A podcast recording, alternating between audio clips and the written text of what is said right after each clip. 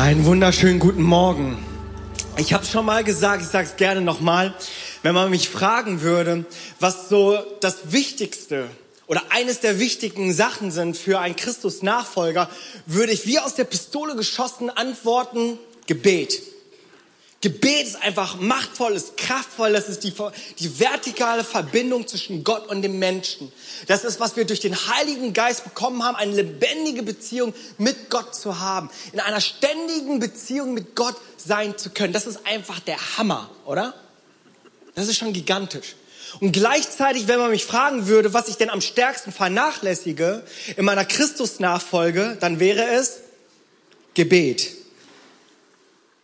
Und vielleicht geht's dir nicht so, dann denkst du, ach Jimmy, äh, du bist so ein Anfänger, das mag ja sein, aber ich habe so diesen Eindruck, dass es doch nicht nur mir so geht, sondern noch mehreren Leuten so geht, dass wir es enorm wichtig finden, aber es im Alltag und in der Praxis doch so viele Schwierigkeiten haben, es umzusetzen. Ich gebe euch ein Beispiel.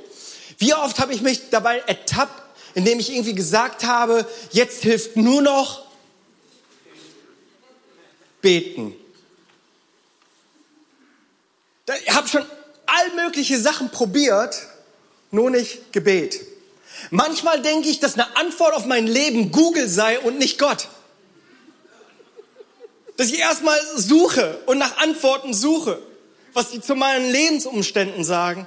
Aber wir haben doch das Gebet.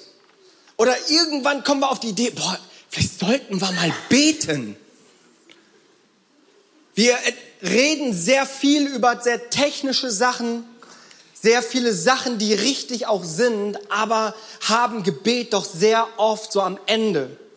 Und werden drei Sonntage haben, heute anfangend, wo wir über Gebet sprechen. Und vielleicht, vielleicht kriegen wir es doch hin, dass wir sagen, dass Gebet nicht irgendwie die letzte Antwort ist, sondern mein, mein erster, mein erster Punkt ist, dass es der erste, meine erste Anlaufstelle ist, wo ich gerne hinkommen möchte. Dass wir Gebet für unsere erste Antwort nehmen und nicht für unseren letzten Ausweg. Und weißt du, wir sind alle in der Schule des Gebets. Wir sind alle darin, irgendwie ein Lehrling zu sein und zu lernen und zu wachsen. Heute muss keiner hier rausgehen mit einem schlechten Gewissen und irgendwie die Erkenntnis haben, oh, ich bin so ein schlechter Beter oder irgendwie, keine Ahnung, ich habe es in den Sand gesetzt.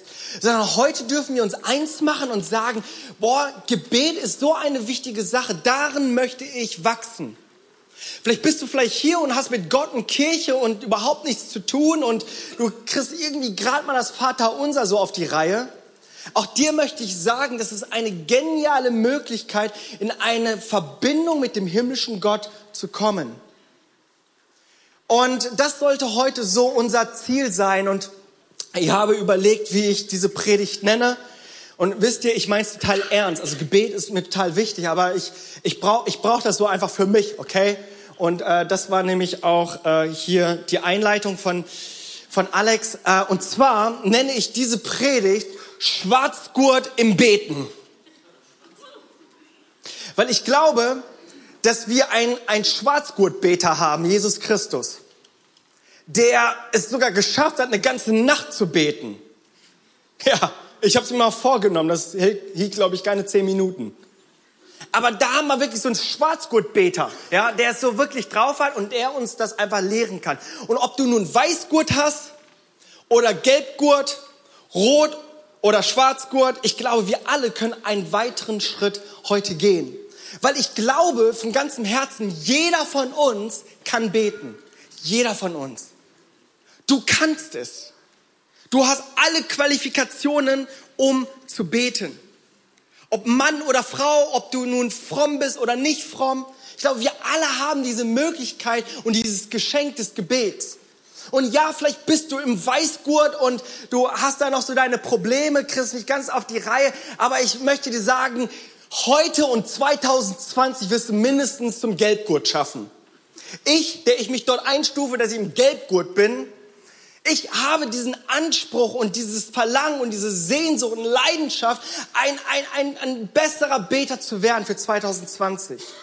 Ich möchte meine Prüfung 2020 abschließen und ich weiß gar nicht, ob danach grün kommt oder rot kommt, aber äh, hinter der Kamera haben wir, glaube ich, Leute, die machen irgendwie Kampfsport. Die einfachste Form, die einfachste Form, und das ist so dieser Einstieg, und diesen Einstieg möchte ich so leicht handhaben wie möglich, ist nämlich dieses Stoßgebet. Ich glaube, jeder von uns kennt es, selbst wenn du nicht an Gott glaubst, dass wir manchmal so, so Stoßgebete in äh, Richtung, Richtung Himmel werfen und, und, und einfach nach Hilfe bitten.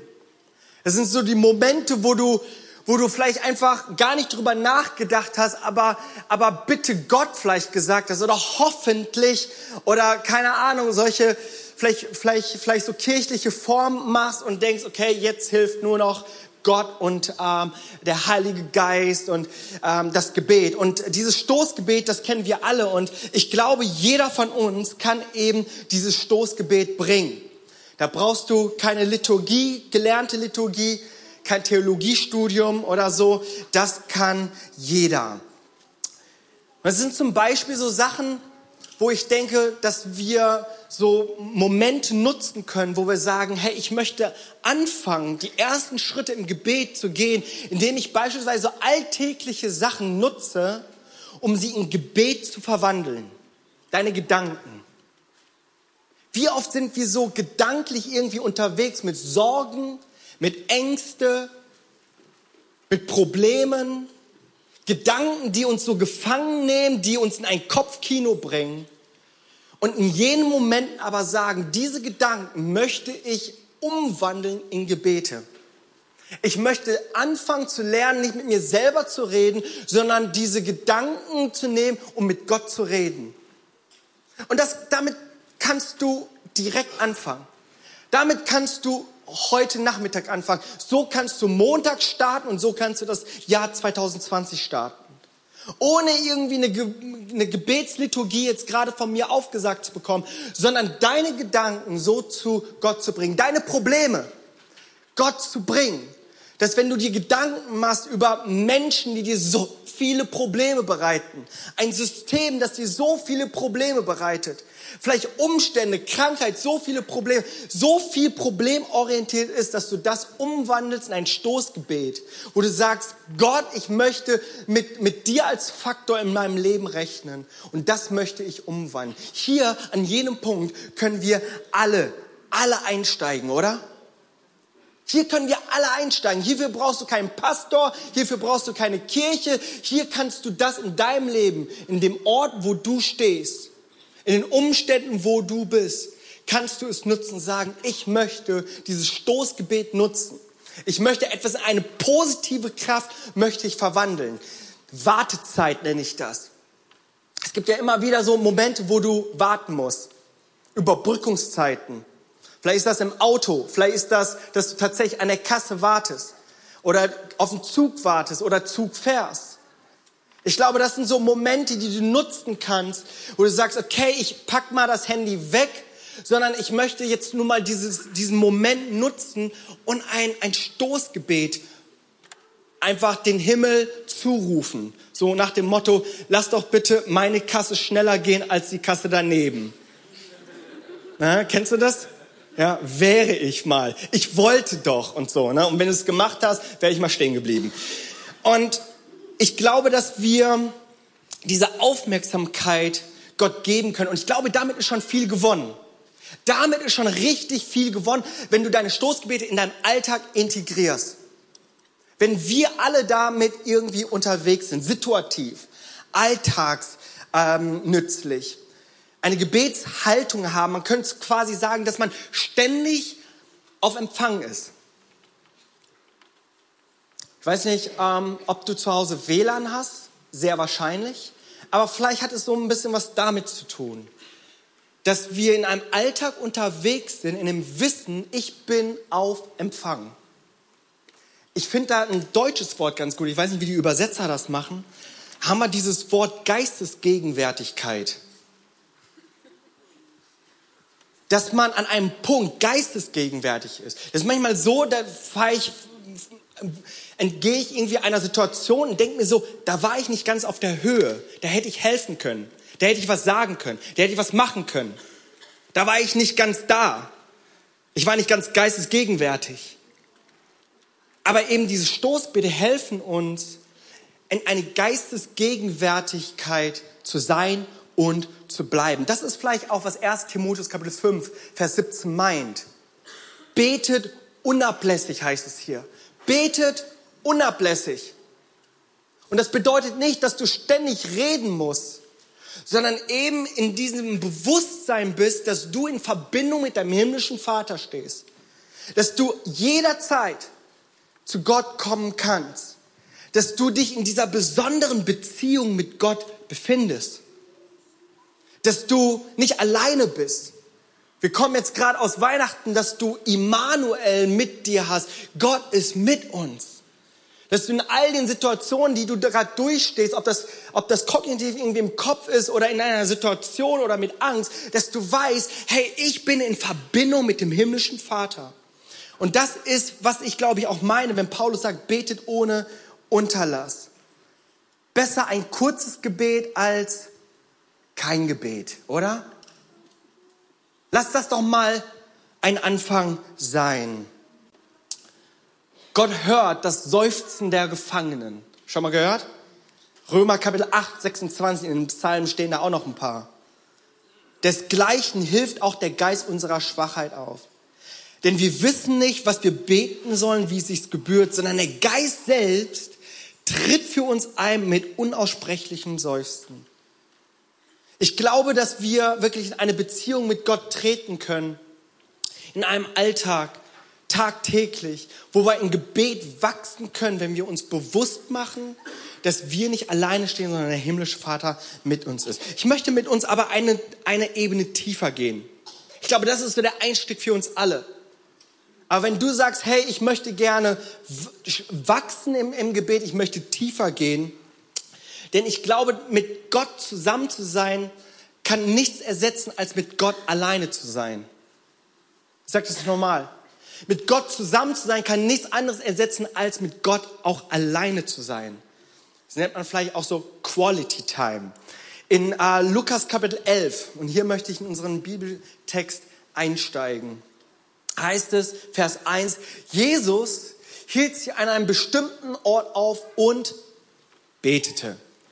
Als er sein Gebet unterbrach, sagte einer seiner Geführten zu ihm, Herr, unterweise uns darin, wie wir beten sollen, so wie Johannes seinen Schülern ja auch gezeigt hat, wie sie beten sollen. Ich finde das interessant, die Jünger, die Schüler Jesu, die mehrere Monate und Jahre mit Jesus unterwegs waren, fragen Jesus jene Frage, lehre uns beten. Und das finde ich hochinteressant. Weil irgendwas muss so besonders und so speziell an dem Gebetsleben Jesu gewesen sein, dem Schwarzgurtbeter, dass sie es so interessant fanden, so neugierig fanden, so erfahrungswürdig fanden, dass sie gefragt haben, lehre uns das Beten. Also so gefühlt heute, hier und jetzt, wäre ich einer seiner Jünger, ich würde ihm was anderes fragen. Wie zum Beispiel, lehre uns die Toten aufzuerwecken. Lehre uns eine Erweckung zu starten. Schenk mir ein Tutorial darüber, wie du predigst. Gebe mir deine zehn besten Punkte deiner Predigtmethoden und so würde ich irgendwie gucken, dass ich sehr mechanisch gucke, dass ich etwas kopiere. Aber etwas muss so besonders an dem Gebetsleben, dem Schwarzgurtbeter gewesen sein, dass sie ihn gefragt haben, lehre du uns beten. Und wisst ihr, was interessant ist? Jesus denkt nicht so, oh Mann, dumme Frage. So, wie lange seid ihr unter? Das ist eine dumme Frage. Das Erstaunliche finde ich, dass Jesus tatsächlich darauf eine Antwort gibt. Wir haben einen anderen Augenzeugen, Zeitzeugen in Matthäus, äh, dieselbe Stelle in Kapitel 5. Und da antwortet er ihnen. Schaut mal her, in Vers 5 und 6. Und wenn du betest, sollst du nicht sein wie die Heuchler. Denn sie stellen sich gern in den Synagogen, in Gottesdiensten und an den Straßenecken auf und beten, um von den Leuten bemerkt zu werden. Wahrlich sage euch, sie haben ihren Lohn schon empfangen.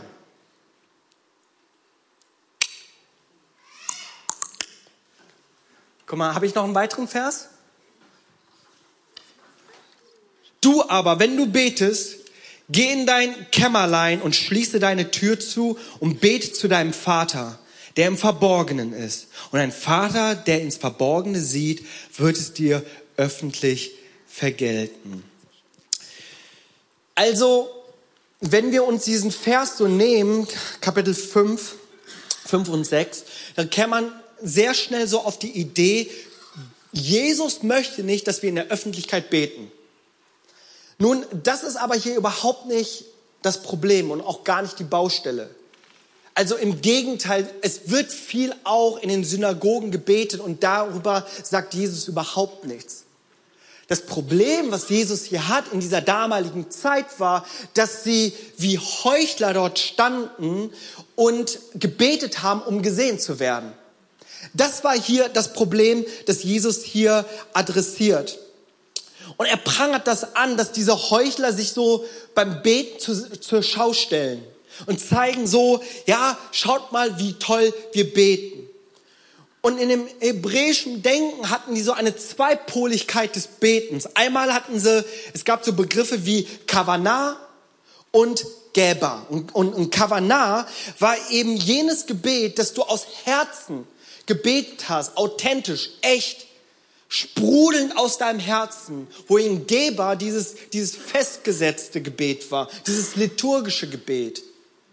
Und Gott, und Jesus sagt hier nicht so entweder oder, sondern er sagt, es ist ein sowohl als auch. Und, und, und, und Matthäus, er bestreitet also diesen Heuchlern diese Bereitschaft und Fähigkeit, dieses Kavanas-Gebet, dieses, diese echte, authentische Beziehung. Und er, er, er, er, Jesus nicht so, dass er irgendwie das, dieses öffentliches Beten verwirft, sondern dieses heuchlerische äh, Prunken über das Gebet und gesehen zu werden. Und wenn wir da so ein bisschen tiefer reingehen, heißt es ja, dass wir uns in dieses Kämmerlein die Tür schließen sollen und beten sollen. Wisst ihr, ich glaube, wir haben oft daraus etwas gemacht, wo wir äh, gesagt haben, beten, das geschieht nur noch im Geheimen. Ich glaube, es ist total wichtig, auch diese Qualitätszeit zu haben, alleine Zeit mit Gott zu haben. Aber ich glaube, vielmehr um diese Äußerlichkeit geht es um eine innere Frömmigkeit. Da geht es darum, dass wir im Herzen verbunden mit Gott sind. Ob es nun, nun mal irgendwie in einem geschlossenen Raum ist oder in der Öffentlichkeit, hier geht es um deine innere Haltung. Und wenn ich das mir so anschaue, dann finde ich das so total interessant dass man äußerlich alles richtig machen kann, sogar so viel machen kann und trotzdem so falsch dabei liegen kann, oder? Und ich finde, er spricht so auch so in unsere fromme Welt, wo so viel an Äußerlichkeit festgemacht wird. Und ich habe nichts dagegen, wenn wir äußerlich etwas richtig machen, aber wenn es nur eine äußerliche Hülle bleibt, dann hilft es alles gar nicht, wenn es nicht innerlich in uns geschieht. Der Mensch sieht, was vor Augen ist, Gott sieht aber ins Herz. Und wenn ich mir diese Bibelstelle anschaue von Matthäus 5, dann und das auf heute auch noch mal anwende und und überlege, wo stehen wir denn heute, dann ist glaube ich das, was Jesus hier adressiert, eigentlich gar nicht unser wirkliches Problem. Denn ich sehe überhaupt gar Leute, die irgendwie an der Straßenecke stehen und öffentlich beten, um anzugeben. Also das wäre mir irgendwie neu. Entweder wohne ich im falschen Viertel in Bonn oder, oder bei dir ist das, ist das äh, genauso wie bei mir. Das ist gar nicht so unser Problem. Wisst ihr, was heute unser Problem ist? Dass wir gar nicht mehr beten. Bis hin vielleicht, vielleicht ein bisschen wenig beten, selten beten. Das ist, glaube ich, eher heute unser Problem. Nichtsdestotrotz glaube ich, dass wenn es um diese innere Frömmigkeit geht, dass wenn es um eine tiefere Form von Gebet geht, um Qualitätszeit geht, um Gemeinschaft mit dem himmlischen Vater geht, dann glaube ich sehr wohl, dass Jesus hier etwas anspricht, was uns hellhörig sein lassen sollte. Und ich möchte so anhand unseres Textes, möchte ich so drei konkrete Gebetshilfen geben. Wir haben gesagt, wir wollen diese Predigtreihe so konkret wie möglich machen. Und da glaube ich, dass ich so drei, drei Sachen rausnehmen möchte, die du direkt Montag äh, starten kannst, die du musst du nicht auf nächstes Jahr warten, kannst du direkt starten sozusagen. Von unserem Großmeister des Gebets lernen wir, dem Schwarzgurtbeter Jesus. Erstens, äh, wir sehen äh, in Lukas Kapitel 11, haben wir gelesen, Jesus hielt sich an einem bestimmten Ort auf. Und das ist es, der bestimmte Ort. Jesus, er hatte einen bestimmten Ort und betete. Ich äh, bin ja so von meinem Typ her eher so ein freiheitsliebender Typ. So, ich mag, ich mag immer so Freestyle. Ne? Und ich meine, so, wenn ich das so lesen würde oder hören würde, wenn ich da so sitzen würde und ein Prediger würde mir sagen, ja, such dir einen bestimmten Ort. Sage, ja, das ist was für Anfänger. Aber weißt du, wenn du dir das so anschaust, der Schwarzgurtbeter hat einen bestimmten Ort. Und äh, da kommt nicht der Gelbgurt und sagt dem Schwarzgurt, wie es funktionieren soll. Dass selbst Jesus, der Mensch wurde, aber immer noch 100% Gott war, 100% Mensch, 100% Gott, er brauchte es, sich zurückzuziehen an einen bestimmten Ort. Nicht so random, nicht nur Stoßgebete, sondern er hat uns das gelehrt und gezeigt, wie es besser geht. In Lukas Kapitel 22, 39, ich lese euch ein paar Verse vor. Und er ging hinaus und begab sich der Gewohnheit nach zum Ölberg. Ist nicht so, dass er zufällig irgendwie am Ölberg war, so, boah, schön, sondern er, hier heißt es, nach seiner Gewohnheit begab er sich. Er machte es zu seiner Gewohnheit zum Ölberg. Er hatte nicht nur einen Ort, er hatte mehrere Orte. In Markus Kapitel 1, Vers 12. Danach wurde Jesus vom Geist gedrängt, in die Wüste hinauszugehen. Der Geist Gottes drängt Jesus raus in die Wüste. Im Ort, wo er keine Ablenkung hat. Das war sein bestimmter Ort. In Markus Kapitel 1, 35 und früh morgens, als es noch sehr dunkel war, stand er auf und ging hinaus und ging fort an einem einsamen Ort. Er suchte sich einen einsamen Ort um dort zu beten. Markus Kapitel 6, Vers 46. Und als er sich von ihnen getrennt hatte, ging er hin auf einen Berg, um zu beten. Er aber zog sich, Lukas 5, Vers 16, er aber zog sich in die Einsamkeit. Andere Übersetzungen, Übersetzungen sagen auch Einöde. Und er zog sich in die Einsamkeit zurück, um zu beten. Und das ist ganz interessant. Das war der Zusammenhang mit der Heilung eines Aussätzigen. Und wo die Menschenmassen nur so begeistert waren, im wahrsten Sinne des Wortes, außer Haus waren und Jesus nachgepilgert sind, um ihn zu hören. Und er, anstatt die große Bühne zu nutzen, irgendwie endlich mit 30 Jahren durfte er endlich mal starten, irgendwie seine Mission dann auch hinterherzugehen. Da entzieht er sich an einen einsamen Ort, an einem öden Ort um zu beten. Johannes 5, Vers 19. Wahrlich, wahrlich sage euch, der Sohn kann nichts von sich selbst tun, außer was er den Vater tun sieht. Gethsemane war es auch übrigens auf dem Ölberg. Auch dieser Ort seiner schwierigsten Zeit, wo er sich zurückgezogen hat zum Gebet. Es war ein geheimer Ort. So geheim, dass, dass Judas ja Jesus verraten hatte und gesagt hat, wo wo sie ihn finden. Das war sein Qualitätsort, es war ein bestimmter Ort. Und ich möchte dich das einfach nochmal fragen, so, wenn, wenn du sagst, okay, ich möchte gerne im Gebet wachsen. Wenn du auch, wie ich sagen würdest, das ist so mit das Wichtigste in meiner Christusnachfolge, aber das vernachlässige ich gleichzeitig auch so mit am stärksten, dass du dir einen bestimmten Ort suchst. Und ich ich habe auch einen bestimmten Ort, den habe ich jetzt nicht so im Vorfeld bestimmt, sondern äh, der wurde so zu meinem bestimmten Ort. Und ich, weißt du so, ich weiß, man stellt sich das viel romantischer vor, aber bei mir ist es tatsächlich das Badezimmer. Und das ist tatsächlich kein Witz, das ist, das ist Realität. Ich habe das, glaube ich, ja, vor Jahren mal gesagt, aber das ist bis heute tatsächlich immer noch so, dass ich die, die meisten Inspirationen für meine Predigt unter der Dusche bekomme. Und wisst ihr, wisst ihr, was das mir sagt?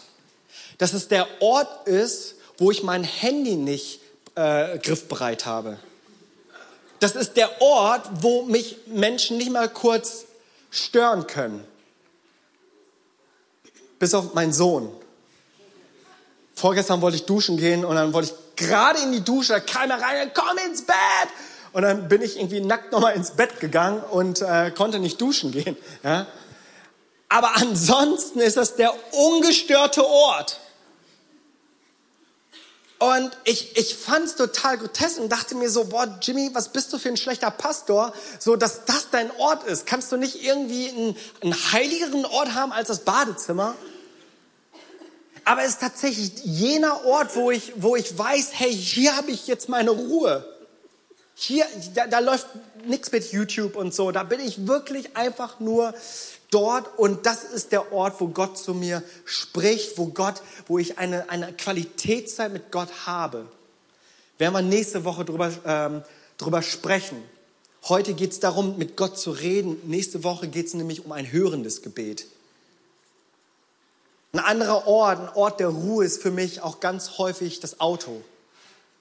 Ich bin irgendwie viel auf den Straßen in Deutschland unterwegs und ich, ich, das ist so der Ort, das ist Qualitätszeit, das ist die Zeit, wo ich, wo ich viel bete, wo ich in Sprachen bete, im Heiligen Geist bete. Es ist ein Ort, äh, wo ich einfach nur Stille habe. Ich habe auf längeren Fahrten kaum das Radio an, das ist, das ist meistens außen. Es ist einfach, einfach nur fahren und mit Gott diese Zeit haben. Ein bestimmter Ort. Ich weiß nicht, was dein Ort ist, aber ich glaube, dass wir alle eben jenen Ort brauchen, um von deinem Gurt, von deiner Gürtelfarbe eine, eine dunklere Farbe zu bekommen. Es ist eine bestimmte, ein bestimmter Ort und es ist eine bestimmte Zeit. Das ist das Zweite. Ich glaube, wir brauchen eine bestimmte Zeit. Es geht nicht immer, das ist mir klar. Deswegen ja auch mit dem Stoßgebet. Ja, ich glaube, das geht immer.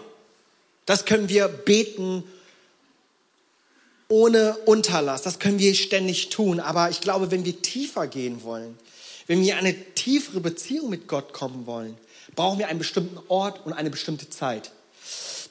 Und am Morgen, Markus Kapitel 1, 35, und am Morgen, als es noch sehr dunkel war, stand er auf, Jesus, ging hinaus an einem einsamen Ort und betete dort. Jesus stand sehr früh am Morgen auf, um Zeit mit seinem himmlischen Vater zu verbringen.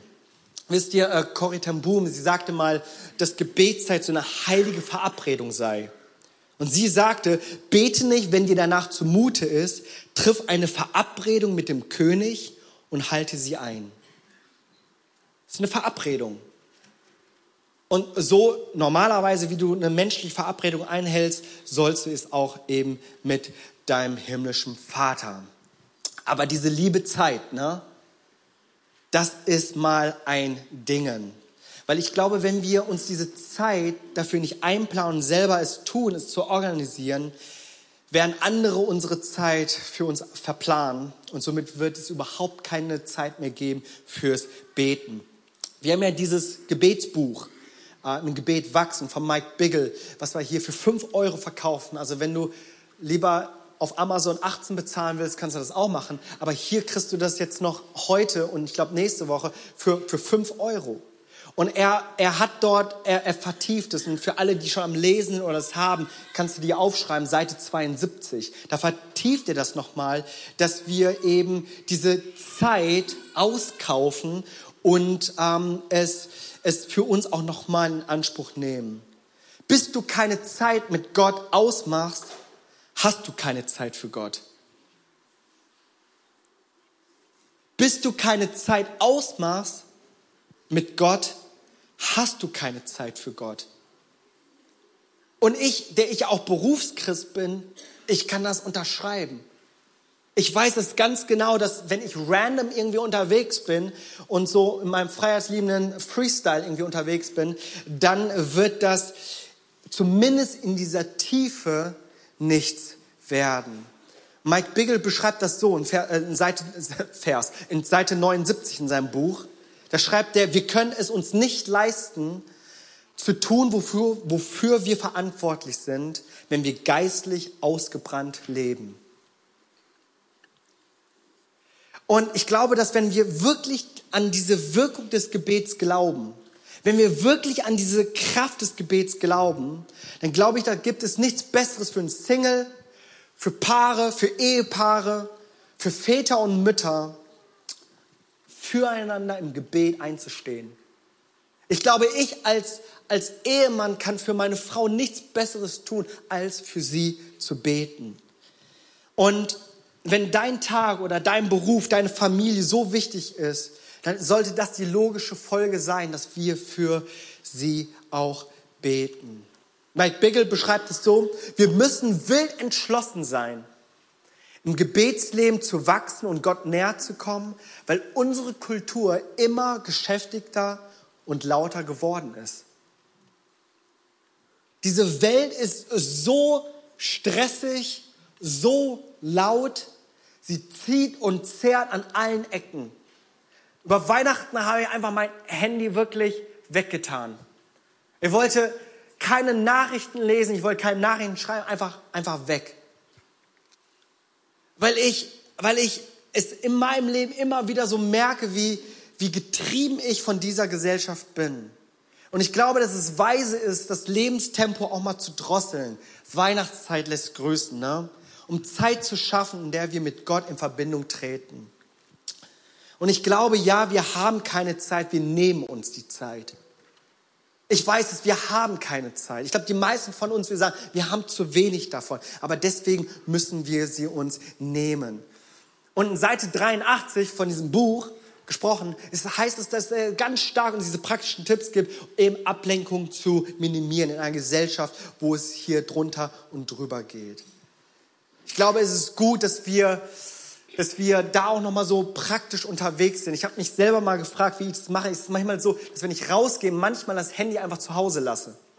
Das ist für mich eine große Hilfe, aber auch im schlimmsten Fall eine große Ablenkung. Dass wenn ich von A nach B einkaufen oder so, einfach mal zu Hause lassen. Fühlt sich total komisch an manchmal, aber so hilft es mir. Push-Nachrichten von, ähm, von Social Media habe ich komplett ausgeschalten. Das habe ich, also ich war, ich war so viele dumme Sachen schon gemacht, aber das war mal eine kluge Sache, dass mit Social Media habe ich von vornherein Push-Nachrichten ausgeschalten. Ich weiß nicht, wie es bei dir zu Hause ist, aber vielleicht läuft bei dir ständig das Radio oder ständig der Fernseher. Einfach mal ausmachen. Weißt du, und ich bin weit weg davon, irgendwie alles vergeistlichen und alles irgendwie zu verteufeln. Aber ich glaube, dass es hier so ein Aufruf, nochmal Kontrolle über unsere Zeit zu bekommen. Dass wir nochmal Kontrolle übernehmen über unsere Zeit. Und alles hat auch so seine Zeit. Aber da darf Gebet eben nicht als letzter Stelle stehen. Gebet darf da nicht an letzter Stelle stehen. Gott hat uns auch dieses, dieses Geschenk von Sabbat gegeben. Weißt du, vielleicht ist es auch noch mal dran zu verstehen, dass sieben Tage, die wir haben, dass ein Tag dem Herrn gewidmet ist, wo du sagst, hier möchte ich einfach mal zur Ruhe kommen. Ganz bewusst, proaktiv. Und ich glaube, dass eben auch diese Folge von Reizüberflutung durch Informationen und durch Bilder, dass wir so emotional auch und mental ausgebrannt sind. Und ich spreche das nicht nur so in Theorie, weil ich das irgendwo gelesen habe, sondern weil es mir auch oft so danach geht, immer irgendwie die neuesten News zu wissen und zu lesen. Das, das, das beschäftigt mich oft so sehr, das brennt mich einfach aus. Und ich glaube, dass das, das wirkt sich auch auf das Körperliche aus. Und so ist Gebet nicht nur eine geistliche Natur, sondern ich glaube auch eine mentale Natur, dass es mentaler Natur ist. Zur Ruhe kommen, sich weder treiben noch hetzen zu lassen, innere Stärke zulassen, innere Stärke finden, einen klaren Kopf bekommen.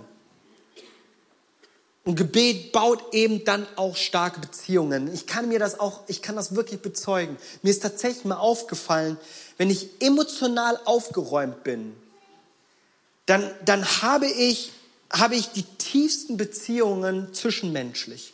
Ob das mit meiner Frau ist, ob das freundschaftlichen Beziehungen ist, wenn ich innerlich aufgeräumt bin, wenn ich nicht so überladen bin mit einer Reizüberflutung, dann kann ich auch die besten, gesündesten Beziehungen führen. Und ich möchte Gott, glaube ich, hier mit einer bestimmten Zeit, einem bestimmten Ort eine Priorität geben. Mir liegt es weit weg davon, irgendwie gesetzlich zu werden. Aber ich glaube, wenn wir alle doch der Meinung sind, dass Gebet wirkt, dass Gebet wichtig für meine Christusnachfolge ist, aber ich dem so schlecht in meinem Alltag nachkommen kann, und wir aber diesen Wunsch haben, doch eine dunklere Gürtelfarbe zu bekommen, dass wir uns eben Zeit und Ort nehmen. Ich gebe uns einen dritten, letzten Punkt. Es ist ein bestimmter Ort, eine bestimmte Zeit und ein bestimmter Plan. Ich glaube, wir brauchen einen bestimmten Gebetsplan. Weißt du, nichts gegen längere Gebetszeiten. Mal ehrlich, ich glaube, wir bräuchten auch mal wieder so ge längere Gebetszeiten, um echte Gemeinschaft mit dem Herrn zu haben. Aber ich glaube, dass uns unsere Stelle eben sagt, dass wir es mit einem Plan tun sollen. Weil Jesus, er, er greift ja hier eben auch diese Heuchler an, unserer Bibelstelle, wo er dann sagt und kritisiert, dass er was gegen das Plappern hat.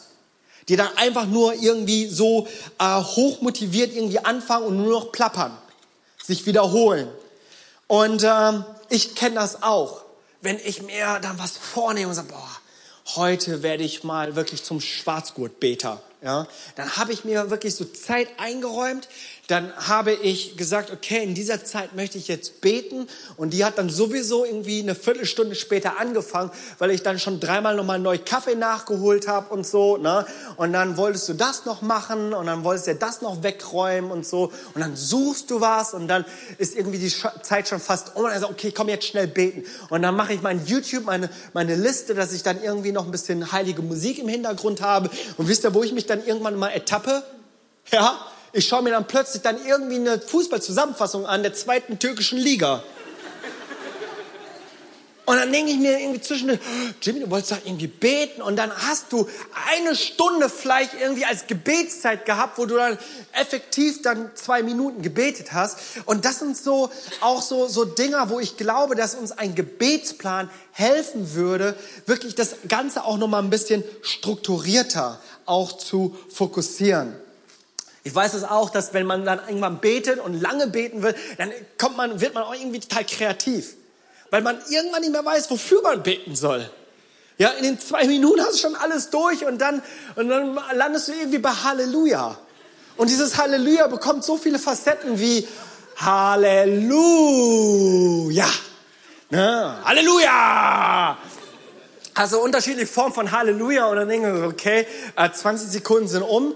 Äh, und, und ich glaube aber, dass uns hier Jesus auch lehrt, so dass wir ja einen bestimmten Ort haben, eine bestimmte Zeit haben, aber auch eben auf den Punkt kommen sollen. Dass wir ähm, an einen Punkt kommen, wo wir sagen, ja, Jesus, hier, das möchte ich äh, bringen. Oder äh, andere Geschichten so ein bisschen in einer Gebetszeit, wo, wo man dann so richtig ähm, gebürstet ist und dann so in so ein Gebetskampf. Ne? Und, dann, und dann sagst du, okay, ich werde heute richtig beten und Gott fragt hey, wie geht's dir? Und du antwortest, ja! Und komm jetzt und erobere jetzt, komm mit deinem Frieden. Und Gott sagt, hey, hey, bleib mal ganz cool. Ja, wie geht's dir? So, so gar nicht so irgendwie gleich irgendwie in so eine Gebetskampfstimmung zu kommen, sondern auch in einer authentischen Art mit Gott in ein Gespräch zu kommen. Und hier geht es nicht wirklich primär um Gebetslänge. Es geht auch nicht mal irgendwie um bestimmte Formulierungen oder so eine mystische Frömmigkeit. Es geht darum, in diesem Gebetsplan irgendwie echt zu sein, deins zu finden, nicht etwas zu kopieren, sondern zu kapieren. Unsere Gebete brauchen nicht perfekt sein. Gebete müssen nicht einmal laut sein.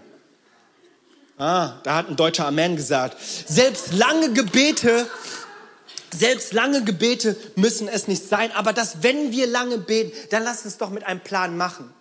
Und wenn wir uns Matthäus 5 anschauen, Verse 5 und 6, dann äh, antwortet auch Jesus darauf, dass er uns ein Gebet den Jüngern gegeben hat, das wir bis heute haben, das Vaterunser.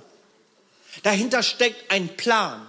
Dahinter steckt eine Idee und man könnte eine ganze Predigtreihe über dieses Vaterunser bringen. Das werde ich jetzt nicht tun, aber auf Seite 172 unseres Buches äh, wirst du sehen, das Kapitel 10, da spricht unser Gebetsbuch über das Vaterunser. Ich glaube, es soll uns einfach nur ein bisschen Gebetsstruktur geben, dass wir dass wir für Anliegen und für Menschen beten. Das beschreibt Mike Biggle. Für mein persönliches Leben zweitens, drittens für Menschen und Orte und viertens für Gerechtigkeit. Einfach so einen Plan und aufschreiben. Und ich habe mir angefangen, als ich das Buch las, wieder eine Gebetsliste mir aufzuschreiben. Dass ich da nicht zu viel mit Freestyle reinkomme und siehe da, ich bete mehr, ich bete strukturierter, ich bringe es auf den Punkt. Und hier nochmal, es geht mir nicht um Gesetzlichkeit, es geht mir um Priorität. Und wenn wir wirklich an Gebet glauben, wenn ich glaube, dass das einen wesentlichen Unterschied in meinem Leben macht, dann sollten wir alles daran setzen, dass das Jahr 2020 wirklich so auch eine Ansage an den Teufel ist. Wisst ihr, ich habe mir nochmal gedacht, so der Teufel, der hat keine Angst vor der Kirche, aber er hat Angst vor einer Kirche, die betet. Kirchen gibt es etliche. Dagegen hat der Teufel, glaube ich, überhaupt nichts. Dagegen hat er überhaupt keine Angst, aber der Angst vor einer Kirche, die betet. Und ich habe mir das Ganze so runtergeschrieben für, für heute und diese Predigt. Und, und ich, ich habe so nur mal drüber nachgedacht, so das, was ich ja sage, ist ja nicht brandneu. Also wenn du jetzt schon länger unterwegs bist, ist das ja nicht die, die größte, neueste Offenbarung, wo du jetzt auf die Knie fällst und sagst, Jimmy, endlich hast du es mal gesagt. Sondern ich glaube so, das Wissen und diese Theorie scheint mir so in Deutschland und in den deutschen Kirchen nicht so die große Baustelle zu sein. Ich glaube, kognitiv haben wir das alle verstanden. Aber in Epheser Kapitel 5, da heißt es, dass wir aufwachen sollen, auf, geistlich aufwachen sollen, weise sein sollen, die Zeit auskaufen sollen. Und ich glaube, wir brauchen Weisheit. Und wisst ihr, was Weisheit ist? Weisheit ist nämlich angewandte Erkenntnis. Weisheit ist angewandte Erkenntnis. Dass wir es nicht nur wissen, nicht nur irgendwie verstanden haben, sondern dass wir es eben auch anwenden. Und ich dachte mir so, Jimmy, hey, du, du weißt es und nun predigst du noch darüber und so. Und warum bist du immer noch bei Gelbgurt? Wo ich mich gefragt habe, so, hey Jimmy, da ist doch einfach ein bisschen mehr drin. Und ich habe mir gedacht, so, hey, was auch immer heute so dein Aufruf ist, dass du dir einen bestimmten Ort suchst, ob du eine bestimmte Zeit suchst, ob du einen Gebetsplan machst oder vielleicht willst du einfach anfangen mit Stoßgebeten, was es auch ist, fang an. Denn ich habe darüber nachgedacht, je, je, mehr wir irgendwie kreativ ich das doch jetzt irgendwie verpacken möchte und dich dahin führen möchte, dass du denkst, okay, das mache ich jetzt, wisst ihr, wird es unterm Strich immer dabei bleiben, fang einfach an. Mach es. Da wird jetzt nicht noch irgendwie groß äh, der Gesalbte, ich werde euch die Hände auflegen und dann wirst du wissen, was zu tun. Ich glaube, ich glaube, wir stehen alle an jenem Punkt, es einfach zu machen, zu tun. Und das ist so diese unverblümte Wahrheit. Du musst es einfach machen. Lass uns gemeinsam aufstehen.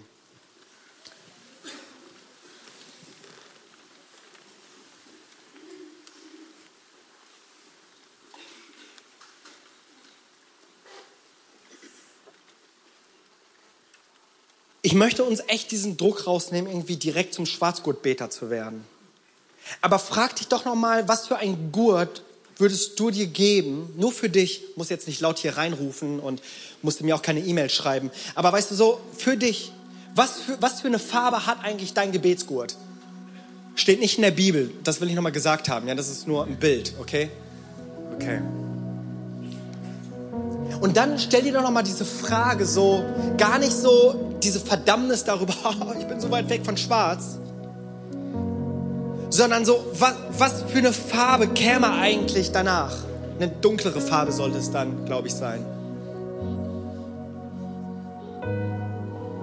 Und ich habe das, ich habe meine ganze, meine ganze Bucketlist für 2020, also meine ganzen, mein ganzes Vorhaben habe ich für 2020 gestrichen, alles. So, ich will mal ein Buch schreiben, so für 2020, ne? oder ich will mal eine Pilgerreise machen für 2020 oder keine Ahnung was. Alles gestrichen. Er hat gesagt, aber Jimmy, für 2020 will ich Gebet ganz groß schreiben in meinem Leben. Nur Gebet. Nur das, das eine, ich Gebet. Ich möchte lernender sein, ich möchte darin wachsen. Und wir wachsen im Gebet, indem wir beten. Es ist nicht, indem wir noch mehr predigten darüber, dass ich das noch irgendwie kreativer für euch verpacke und vom Schwarzgurt noch woanders hinkomme.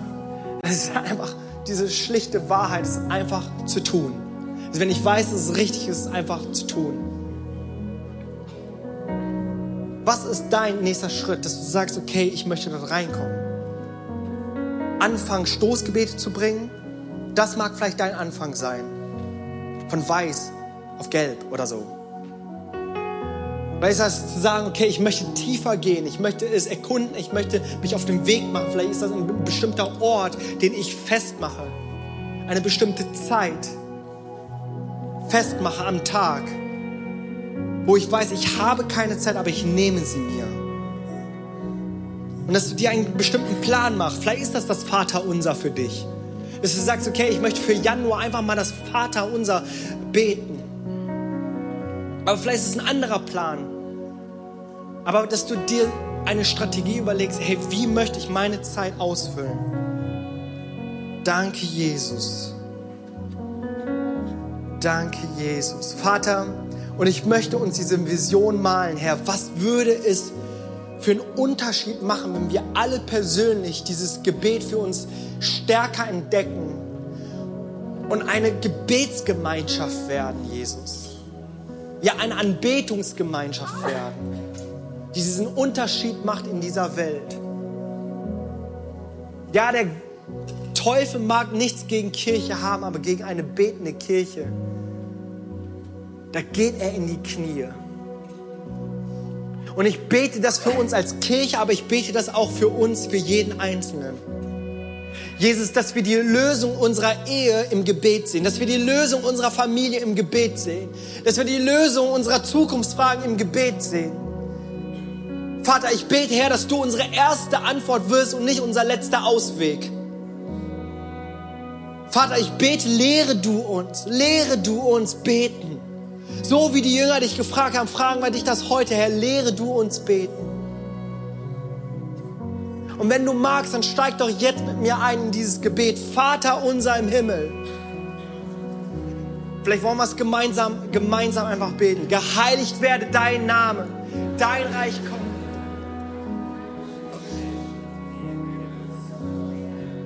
Unser tägliches Brot gib uns heute und vergib uns unsere Schuld, wie auch wir vergeben unseren Schuldigern. Und führe uns nicht in die Versuchung, sondern erlöse uns von dem Bösen. Denn dein ist das Reich, Kraft, Macht, Herrlichkeit in Ewigkeit. Amen. Jesus, Herr, und so wie wir hier sind, Herr, und dieses Gebet beten, Jesus, dich anbeten, Herr, unser Leben vor dich bringen bete ich, Herr, führe du uns in diese Gemeinschaft und das Gebet hinein, Herr. Und wenn du heute hier bist und, und mit Gott überhaupt keine Verbindung hast, das Stoßgebet verstanden hast, aber in eine echte Gemeinschaft mit Gott kommen möchtest und sagen möchtest, hey, ich brauche Gott in meinem Leben, denn ich bin verloren ohne Gott. Ich bin so weit weg von Gott. Ich bin schuldig vor Gott. Und egal was ich tue, hey, ich werde es niemals mir verdienen und niemals schaffen, in Gemeinschaft mit Gott zu kommen, als dass Gott Gemeinschaft mir anbietet, indem er diese Brücke geschlagen hat durch seinen Sohn Jesus Christus. Und dass wenn ich Jesus in mein Leben einlade, ich vielleicht nicht heilig bin als Jimmy, als Mensch, als Fleisch, aber dass der Heilige nun in mir lebt, dass wenn Gott mich sieht, dass Gott Jesus in mir sieht, den Heiligen in mir sieht. Und wenn du hier bist und sagst, ich, ich habe keine Beziehung zu Gott, ich, ich habe keine Ewigkeit mit Gott, aber ich möchte es festmachen, dann ist das jetzt dieser Moment, wo ich dich fragen möchte, Jesus in deinem Leben aufzunehmen als Herr und Erlöser. Und wenn du hier bist, darfst du jetzt einfach mal deine Hand strecken. Dass ich weiß, dass wir jemanden hier haben, der, der sagt, ich möchte Jesus in meinem Leben aufnehmen als Herr und Erlöser. Gibt es heute Morgen jemanden hier? Der Herr segne dich. Gibt es noch Leute? Danke, Jesus. Danke, Jesus. Halleluja. Super, dann lasst uns doch jetzt gemeinsam nacheinander dieses Gebet sprechen. Vater im Himmel, danke, dass du mich liebst. Danke, dass du mich liebst. Danke, dass du dich für mich entschieden hast. Danke, dass du dich für mich Herr entschieden Jesus Christus. Herr Jesus Christus, du bist für mich gestorben und auferstanden. du bist für mich gestorben und auferstanden. Vergib mir meine Schuld. Vergib mir meine Schuld. Ich wähle dich jetzt als meinen Retter und Herrn. Ich wähle dich jetzt als meinen Retter und Herrn. Dir will ich folgen. Dir will ich folgen. Amen. Amen. Herzlich willkommen in die Familie Gottes. Wenn du möchtest, darfst du nach dem Gottesdienst auf mich zukommen und sagst, du hast diese Entscheidung getroffen, was ist mein nächster Schritt? Da können wir gerne nochmal ins Gespräch kommen. Wenn du das im Livestream gerade getan hast, eine Beziehung mit Gott aufzubauen, lass uns wissen, wie wir dir helfen können, diesen nächsten Schritt gehen können. Hey, ich möchte uns einfach nochmal segnen und dann steigen wir nochmal ein in die Anbetung. Vater im Himmel, ich danke dir für jeden Einzelnen. Hilf uns, Jesus, diesen nächsten Schritt zu gehen, noch mehr in eine intimere Beziehung mit dir einzusteigen. Vater, ich bete, Herr, dass das, dass das nichts mit Gesetzlichkeit zu tun hat, nicht um eine Formalität zu tun hat, Jesus, Herr, sondern dass es etwas mit Priorität zu tun hat. Und so hilf uns, Jesus, so wie wir Lernende sind und heute damit einsteigen, in ein Buch einsteigen, das wir gemeinsam lesen oder in der Bibel einsteigen, in der Kleingruppe damit einsteigen, in den nächsten weiteren Sonntagen damit einsteigen, in Gebetsabende einsteigen, Herr. Lehre uns das Beten, Jesus, Herr, und hilf uns, Jesus, darin zu wachsen. In deinem heiligen Namen habe ich gebetet. Amen.